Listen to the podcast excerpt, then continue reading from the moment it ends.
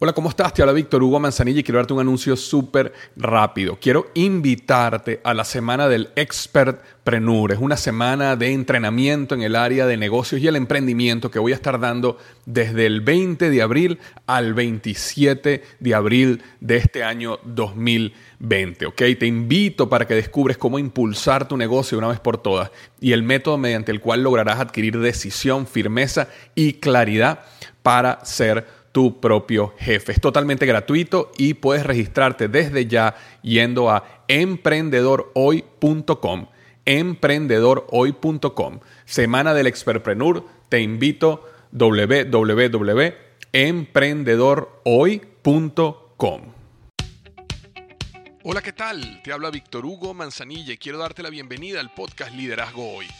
Yo soy el autor de los bestsellers Despierta tu héroe interior y tu momento es ahora Actualmente soy CEO de Salarius LTD y vengo de más de 15 años de carrera en empresas Fortune 500 en las áreas de mercadeo, negocios y logística.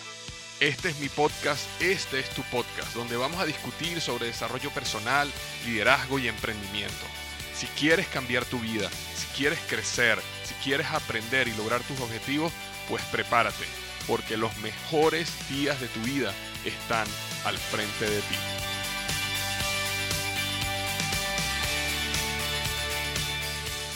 Hola, ¿qué tal? Bienvenido al episodio número 222, 222 del podcast Liderazgo Hoy. Vamos a estar hablando sobre cómo liderar en medio de la crisis, cómo liderar en medio de la crisis, en este esfuerzo que he estado haciendo y todos estamos haciendo en medio de la crisis que nos tiene en este momento el coronavirus. He estado haciendo una serie de podcasts que te recomiendo que escuches si no has escuchado los anteriores.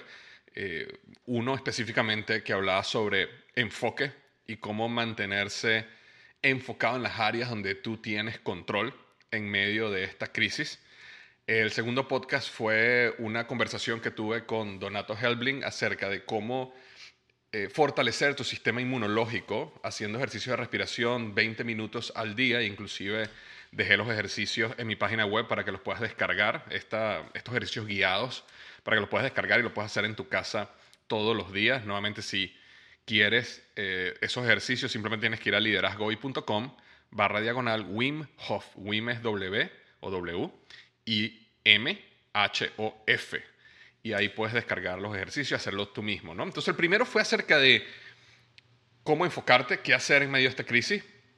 El segundo fue acerca de cómo elevar tu sistema inmunológico. Y hoy quiero hacer uno sobre cómo liderar en medio de esta crisis. Porque eh, bueno, este es un espacio de líderes, ¿ok? Y esas conversaciones tenemos que tenerlas porque este es el momento donde necesitamos dar un paso al frente y liderar. Y déjame explicarte qué es lo que está sucediendo.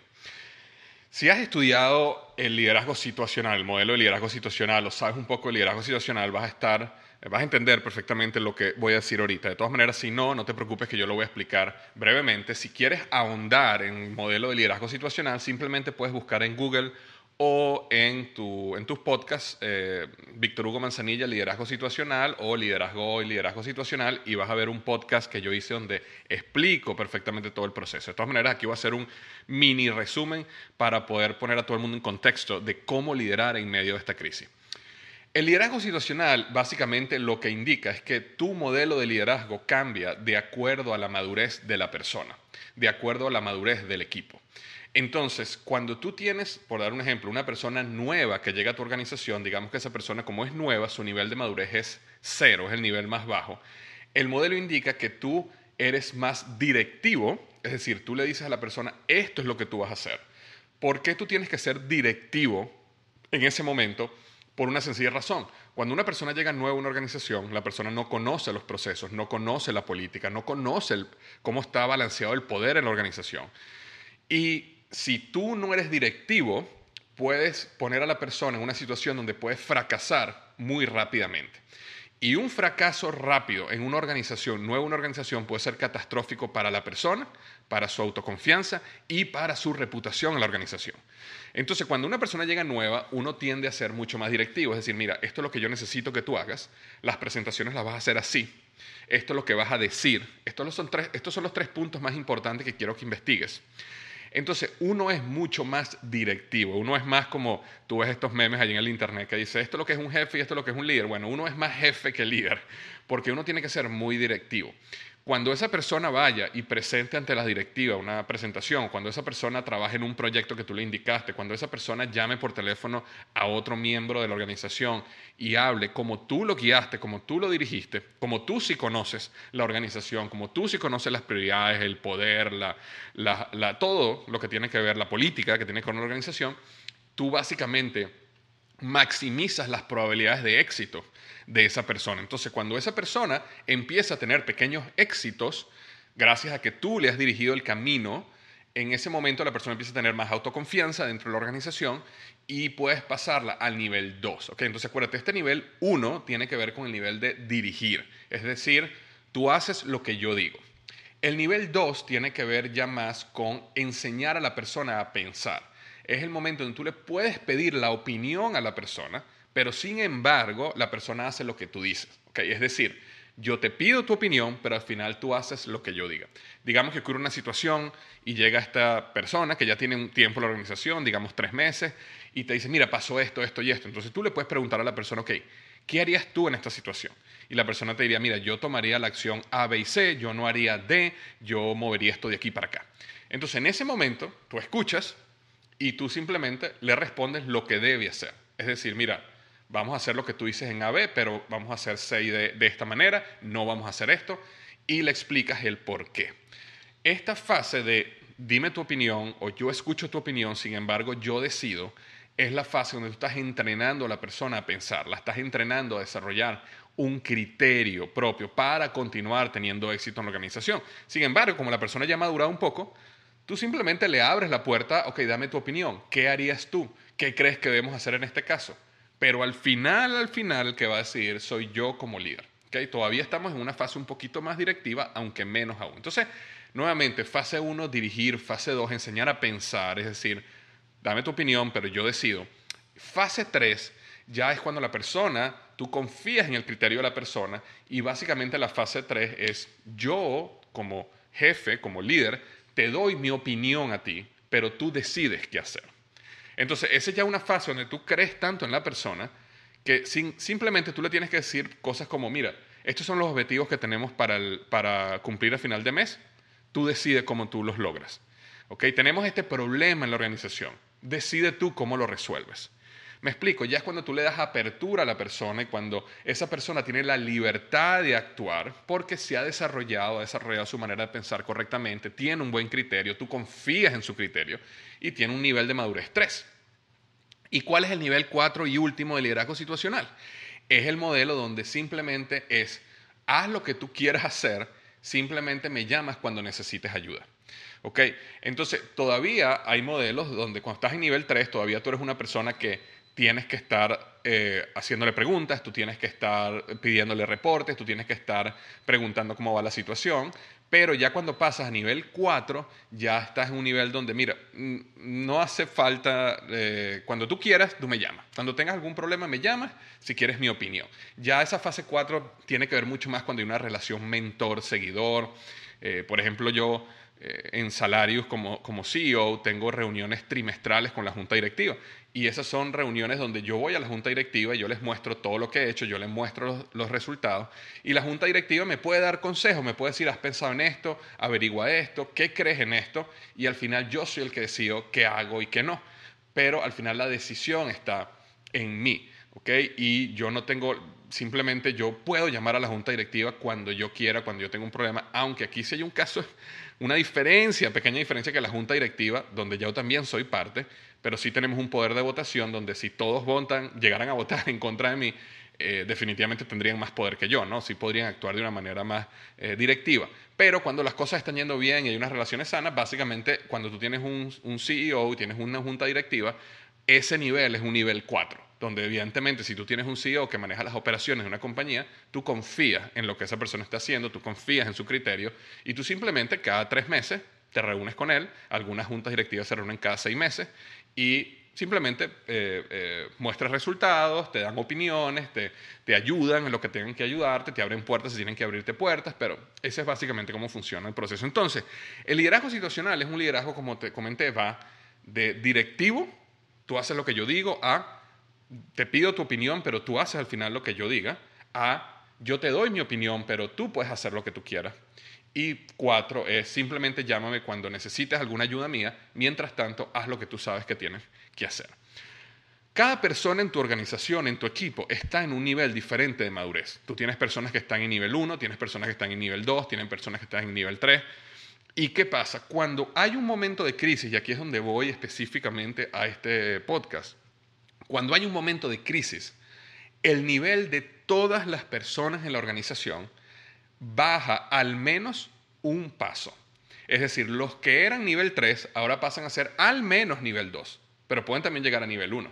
Los que eran nivel 2 pasan a ser nivel 1 y los que eran nivel 1, bueno, peor aún, esos tienes que, tomar, tienes que básicamente sacarlos de, de, la crisis, ¿no? Entonces, ¿qué pasa? Cuando hay un momento de crisis, como existe, como ocurre ese brinco hacia atrás, el líder tiene que salir y tomar las riendas de la situación con mucha más, digamos, poder eh, e insertarte más en la situación porque todo el mundo está dando un brinco hacia atrás. Te pongo un ejemplo.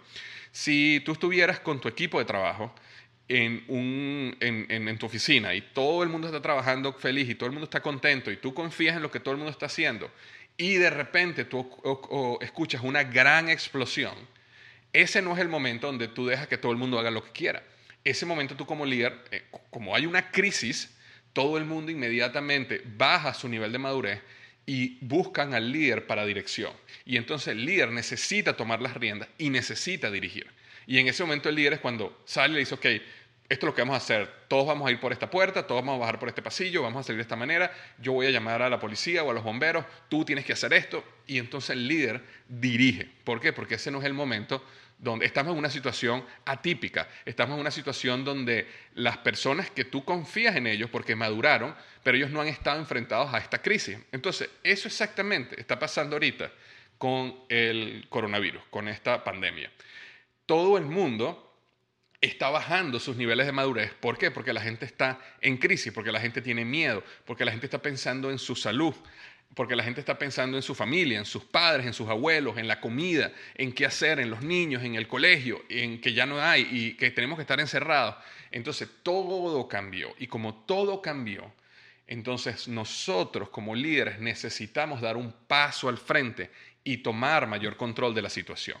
Por ejemplo, si tú tienes un vendedor, que ese vendedor tú no tenías que hacer nada, ese vendedor todos los días salía y hacía 40 llamadas al día y te mantenía vendiendo, bueno, ese vendedor ahora tú tienes que empezar a monitorearlo, a conversar más con él. ¿Por qué? Porque no puedes asumir de que si él antes hacía 40, 50 llamadas al día, ahora él va a seguir haciendo 40 o 50 llamadas al día. Y obviamente todo esto viene eh, dicho, o sea, que como, como base de que la seguridad y la salud de tus empleados está cubierta. ¿okay? Ya, digamos, si las personas están, por ejemplo, trabajando en su casa, están protegidas, están sanas, entonces no puedes confiar de que lo que pasaba antes ahora va a suceder.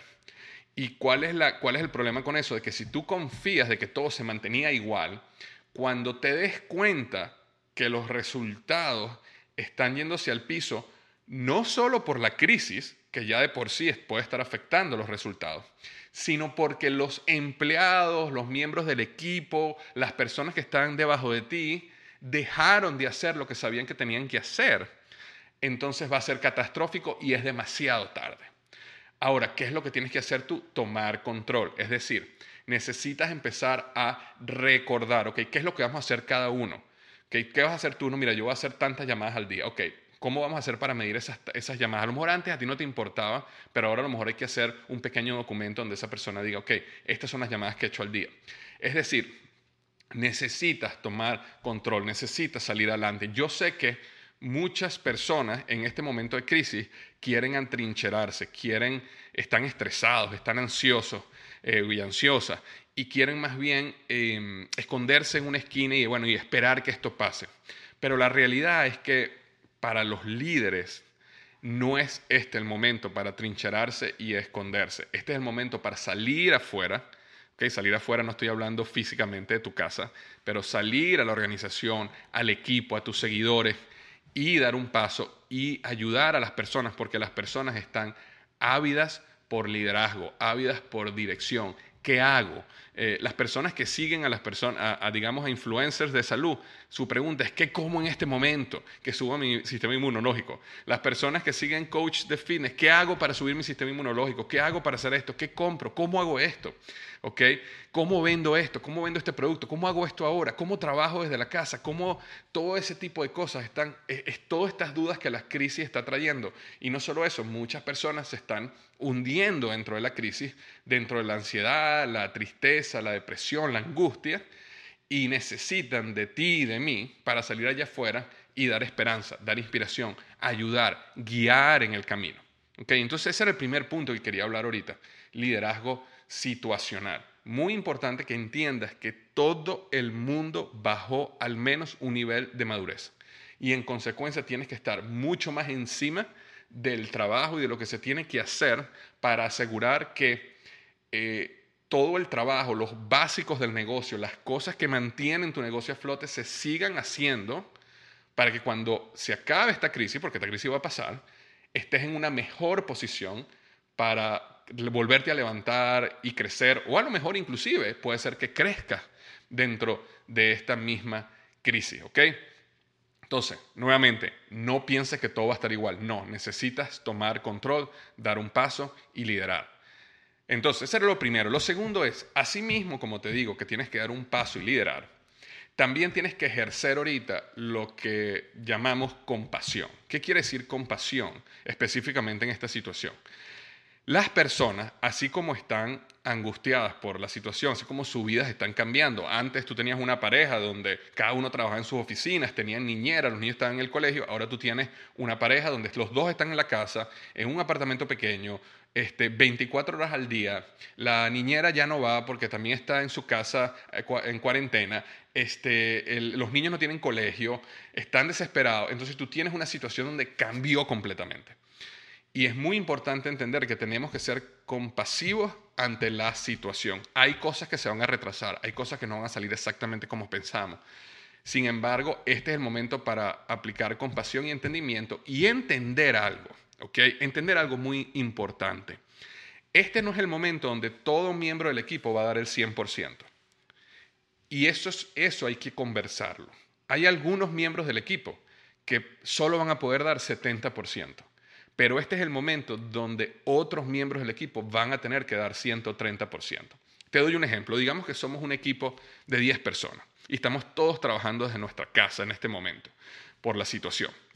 Entonces va a haber a lo mejor una persona del equipo que va a decir, mira, yo tengo tres niños, eh, no tengo niñera, no está en el colegio, no puedo dar el 100% que daba antes. Yo lo que voy a hacer es que yo me voy a conectar en las noches Después que los niños se duerman, voy a responder los emails, voy a trabajar duro, voy a hacerlo esporádicamente durante el día, en el momento que pueda, pero yo nada más puedo darte 70%, ¿verdad? Entonces va a haber otras personas que a lo mejor, mira, no, yo soy soltero, yo no tengo hijos, yo estoy en mi casa, yo más bien estoy mucho más productivo que antes, porque ahora no tengo que manejar, puedo hacer las cosas, entonces yo voy a dar más. Pero este no es el momento para empezar a quedar, bueno, esto es lo que yo hice, esto es lo que te toca a ti. Este es el momento donde necesitamos conversarlo, eso sí, y que cada quien se sienta en la libertad y la apertura, y esa es la, función de uno como líder, de crear esa atmósfera donde la gente se sienta con la apertura para decir, mira, yo puedo dar más, yo puedo dar más y yo sé que tú tienes miembros en tu equipo que no pueden dar más porque tienen hijos, porque tienen un esposo o una esposa, porque están en una situación crisis, porque se enfermaron, por lo que sea. Yo puedo dar más. Entonces yo voy a dar más, más, dame este proyecto, yo voy a hacer esto, yo los voy a ayudar en este aspecto. Y hay otras personas que tienen que sentarse eh, y tú tienes como líder que crear la, atmósfera para que ellos se sientan en completa libertad y paz de venir y decirte, mira, yo no eh, no voy a poder dar el 100% durante un par de semanas porque tengo esta situación y así es como yo lo voy a manejar. Entonces, apliquemos la compasión en este momento de liderazgo, pero así como ah, aplicamos compasión, también seamos realistas podemos dar el 100%, podemos dar 130%, podemos dar 80% y dentro del equipo vamos a asegurarnos que el equipo en total pueda dar lo mejor posible, ¿ok? Lo mejor que podamos apoyándonos unos a otros. Y el tercer punto que quería hablar ahorita era un poquito el punto de trabajar desde casa. Y quería simplemente dar unas reflexiones al respecto. Cuando tú trabajas desde casa, hay varias cosas que tú pierdes comparado cuando tú estás trabajando en una oficina. Y esas cosas que tú pierdes, eh, básicamente son tres cosas.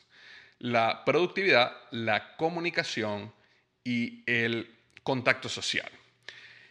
¿Por qué yo digo que estas tres cosas tú las pierdes? Bueno, primero porque la productividad en una oficina, naturalmente, la gente tiene que ser productiva. Es decir, si tú estás en una oficina y estamos todos sentados uno al lado del otro, tú no puedes llegar y llamar a un amigo o una amiga y ponerte a hablar tres horas con ella sobre la fiesta del domingo, ¿verdad? No lo puedes hacer. ¿Por qué? Porque tienes a tus lados colegas que se van a dar cuenta y al final no lo vas a hacer. Cuando tú estás en una oficina, naturalmente tienes que llegar a las 8, 8 y media, no sé, depende de cada oficina, y tienes que irte más o menos a las 5 de la tarde, depende también de cada oficina, mínimo, porque si todos los días te vas a las 3 de la tarde, salvo que se hacen las políticas, pero si todos los días te vas a las 3 de la tarde, oye, tus colegas, tu jefe, todo el mundo se va a empezar a dar cuenta. Entonces, naturalmente, estar en una oficina forza la productividad a cierto punto. Siempre hay gente que, aún estando en la oficina, es improductiva, pierde el tiempo, se mete en Facebook todo el día. Todo eso pasa. Pero, perdón, en general, eh, la, oficina eh, protege la productividad. Lo otro que la oficina protege es la comunicación. Porque si yo estoy en un proyecto, ¿ok? Y yo simplemente volteo y veo a una persona y le puedo preguntar, mira, eh, ¿qué pasó con tal cosa? Y la persona se voltea y me dice, ah, no, mira, va a estar listo mañana. Si yo recibo un email que me dice, urgente, necesito esto en dos horas, yo me puedo voltear y decirle a la persona, oye, mira, ¿sabes que tal persona necesita esto en dos horas? Y entonces esa persona se voltea y me dice, estoy trabajando en eso, en media hora te lo paso para que lo revise. Entonces existe una comunicación nuevamente que las oficinas mantienen, el lugar de trabajo, forza que exista esa comunicación natural. Y en tercer lugar, el contacto social está demostrado psicológicamente, que el eh, científicamente, perdón, que nuestra psicología, cuando estamos en contacto con personas, nos hace sentirnos bien, nos hace sentirnos felices, nos hace sentirnos en comunidad. Y eso hace que haya segregaciones de neurotransmisores en nuestro cerebro que nos hacen sentir bien. Lo que pasa es que lo damos por garantizado, porque somos animales sociales y siempre estamos en sociedad. Ahora, cuando tú te mudas a trabajar desde tu casa, empiezan ciertos problemas. La productividad, la comunicación y empieza un pequeño problema de tristeza por aislamiento. Productividad, ya la perdiste esa productividad natural. La gente puede, ya no tiene jefe, ya no ves a nadie, ya puede ser improductivo. Comunicación es más difícil voltear y preguntarle a alguien algo. Y estás solo, los primeros días no te afecta, pero con el tiempo te puede empezar a afectar de que estés tan solo, tan sola. Y eso te empieza a sentir, eso te hace sentir más triste, lo que te hace trabajar peor, lo que te hace aún más improductivo, y lo cual te mete en este ciclo de eh, negativo, me explico, donde cada vez eres menos productivo, cada vez te sientes mal porque eres menos productivo y eso te hace cada vez menos productivo. Entonces, te quiero dar hoy una serie de tips que te pueden ayudar porque mis dos empresas, eh, lo que es liderazgo hoy y lo que es salario, yo le he manejado ambos desde teletrabajo, desde la casa. Todos mis empleados y mi equipo están en diferentes lugares del mundo. Entonces, con respecto a la productividad, fíjate lo siguiente, necesitas desenfocarte un poco de la meta final y enfocarte un poco en las actividades diarias. Como yo digo en el planner del éxito, es decir, no enfocarte tanto en la meta, este, en la meta rezagada y enfocarte más en la meta proactiva. Y crear sistemas, puedes utilizar aplicaciones como Trello, como Slack, eh, como Monday.com, donde tú puedes empezar a que tu equipo eh, empiece a monitorear sus actividades diarias. Entonces, no solo la meta, sino la actividad diaria. Si yo voy a hacer 50 llamadas al día, bueno, coloca ahí, hice mis 50 llamadas, check, me explico. Si yo iba a hacer 30 páginas de un documento cada día o, 10 páginas de un documento cada día que iba a revisar, bueno, coloca revisé 10 páginas del documento, revisé 10 páginas del documento, revisé 10 páginas del documento, check, check, check. Pero es muy importante tener una herramienta donde todos como equipo podamos y uno como líder pueda monitorear que el trabajo se está haciendo. Nuevamente, si antes tú a ti no te importaba porque tú confiabas 100% en la madurez de las personas, ahora puede haber cambiado porque la gente está bajo un nivel de madurez. Entonces ahora hay que monitorear mucho más el día a día. Y como no puedes estar tú tu equipo y preguntándole todos los días qué están haciendo, porque tampoco es correcto, una herramienta como esta, donde tú simplemente coloques una lista de tareas que cada quien tiene que hacer cada día y que las personas puedan chequear cuando las van haciendo y cómo van, eso te ayuda mucho a mantener la productividad andando. Es decir, tú te estás asegurando que las metas proactivas se cumplen y en consecuencia se va a dar la meta rezagada, es decir, la meta final, las ventas, el crecimiento, eh, lo que sea, el proyecto que estás terminando de hacer. ¿okay? Entonces, esas, eh, en otras palabras, es cómo tú proyectizas tu día.